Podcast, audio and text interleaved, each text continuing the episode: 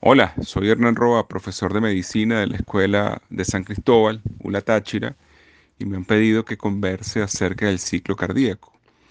Y es que para mí es un tema muy importante, pues engloba gran parte de la fisiología cardiovascular y permite luego comprender la fisiopatología y muchas alteraciones que vamos a aprender a lo largo de la carrera, a lo largo de nuestras vidas y aparte que tiene relación con el electrocardiograma, porque todo nace desde el potencial de acción que permite que comience a ocurrir una serie de fenómenos eléctricos que luego se traducen en fenómenos mecánicos.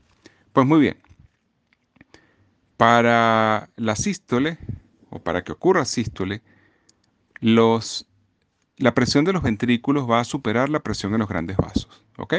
Eso se llama presión telesistólica cuando esa presión es capaz de vencer la presión eh, en aorta y en pulmonar, permite que se abran las válvulas y va a haber expulsión de la sangre o del contenido de ambos ventrículos.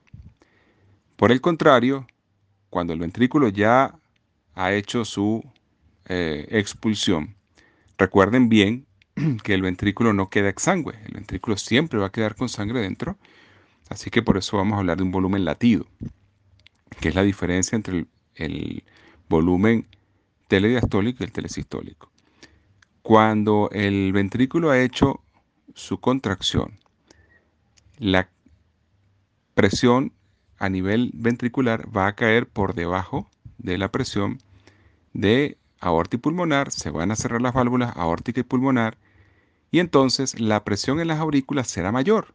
De tal manera que eso permite la apertura de las válvulas auriculoventriculares y se van a llenar los ventrículos en dos fases. Una fase que se hace por gravedad y finalmente está la contribución de la patada auricular para terminar de llenar los ventrículos. Recuerden que la aorta no es solo una cámara de reservorio, ella tiene también actividad contráctil y eso explicaría por qué en un paciente con fibrilación auricular, por ejemplo, se pierde esta, esta capacidad.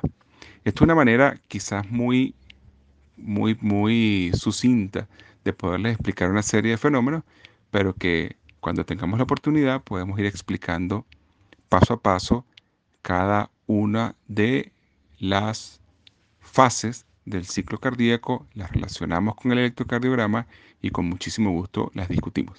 Saludos a todos.